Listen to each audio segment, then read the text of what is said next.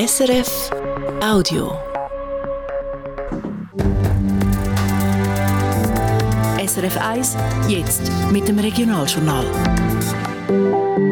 Regionaljournal Zürich Schaffhausen. Klimavorzeigeprojekt oder doch nur ein schwammiges Projekt. Die Pläne vom Zürcher Gemeinderat für das Quartier Altwiedeke-Binz sind umstritten. Eine linksgrüne Mehrheit sagt trotzdem Ja zum fast 8 Millionen Franken Kredit. Um was es genau geht, jetzt gerade da bei uns. Und der Winterthurer Industriekonzern Rieter gewinnt einen Patentstreit vor dem obersten chinesischen Gericht. Das Wetter, zuerst Regen, dann ab und zu Aufhellungen, bei milden 12 Grad. Am Mikrofon Nicola Hofmänner. Ein Quartier in der Stadt Zürich soll zu einer Art Klimamusterschüler werden. In der Binz und z Altwiedeke sollen möglichst viele Bewohnerinnen und Bewohner mithelfen zum CO2 einsparen und gleichzeitig selber Energie produzieren. Mit dem Experiment, Pilotquartier Netto Null heisst es, will der Zürcher Stadtrat herausfinden, wie er die Bevölkerung, aber auch das Gewerbe am besten kann motivieren kann, zum Klimaziel der Stadt zu erreichen. Das Stadtparlament hat gestern Abend Ja gesagt, zum einen Kredit von fast 8 Millionen Franken, um das Projekt zu realisieren. FDP und SVP, die das Ganze hätten verschieben oder ganz beerdigen, haben keine Chance gehabt. Fanny Kerstein. Das Ziel für die Stadt Zürich ist klar. Bis 2040 soll sie klimaneutral sein. Die Bevölkerung hat dem Klimaziel im Mai 2022 mit 75 Prozent zugestimmt. Für den Stadtrat und einen grossen Teil des Parlaments ist auch klar, um das zu erreichen, müssen alle mithelfen. Julia Hofstetter von den Grünen hat es so ausgedrückt. Beim Pilotquartier Netto Null beteiligen sich alle an einer Lösung. Die Stadtverwaltung macht, das Quartier macht, Gewerbe und Industrie sollen dabei sein. Mitmachen sollen möglichst viele von den über 20.000 Leuten, die in der Binz und Altwiedeke wohnen oder arbeiten. Private Hausbesitzer sollen zum Beispiel Photovoltaik auf ihren Dächern montieren, Bevölkerung nachhaltiger leben und Abfall vermeiden. Später eigene Projekte entwickeln. Alles auf freiwilliger Basis, sechs Jahre lang. Von den Erfahrungen sollen dann andere Stadtteile profitieren.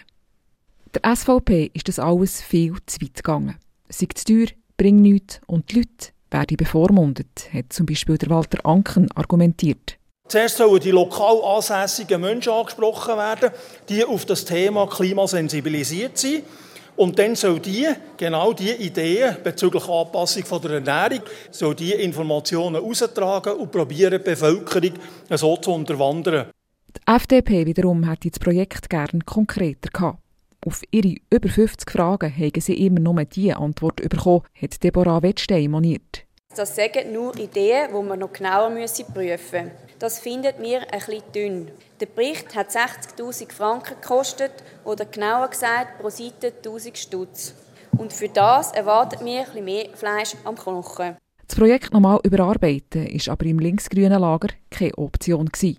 Der Pascal Lamprecht von SP wir sollten Klimamaßnahmen nicht tot diskutieren, sondern jetzt Verantwortung übernehmen. Die SP hat darum Ja gesagt, so wie die Mitte, die GLP oder die alternative Liste. Obwohl sie alle auch Fragen oder Bedenken hatten, wie der Moritz Bögli von AL.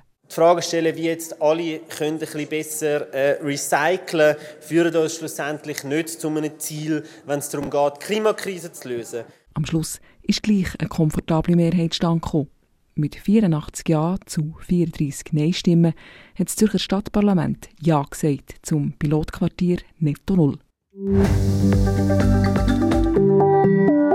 Der Winterthurer Industriekonzern Rieter gewinnt einen Patentstreit vor dem obersten chinesischen Gericht. Dabei ist es um eine sogenannte Streckentechnologie gegangen, wo Rieter patentiert hat. Ein chinesischer Konkurrent hat die Technologie gebraucht, ohne dass er das hätte dürfen.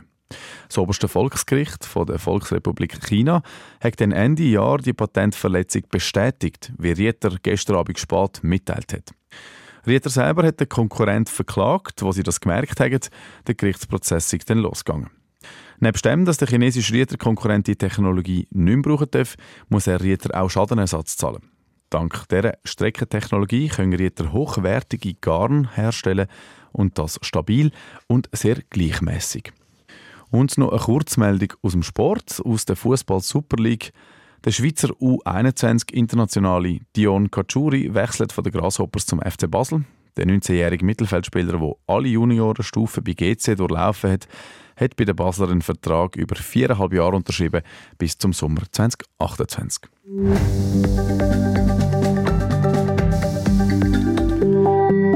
Bleibt noch der Blick auf die Wetterprognose von SRF Meteo.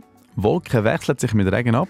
Am Nachmittag ist es meistens trocken mit kurzen Sonnenphasen bei milden 11 bis 14 Grad. Das war ein Podcast von SRF.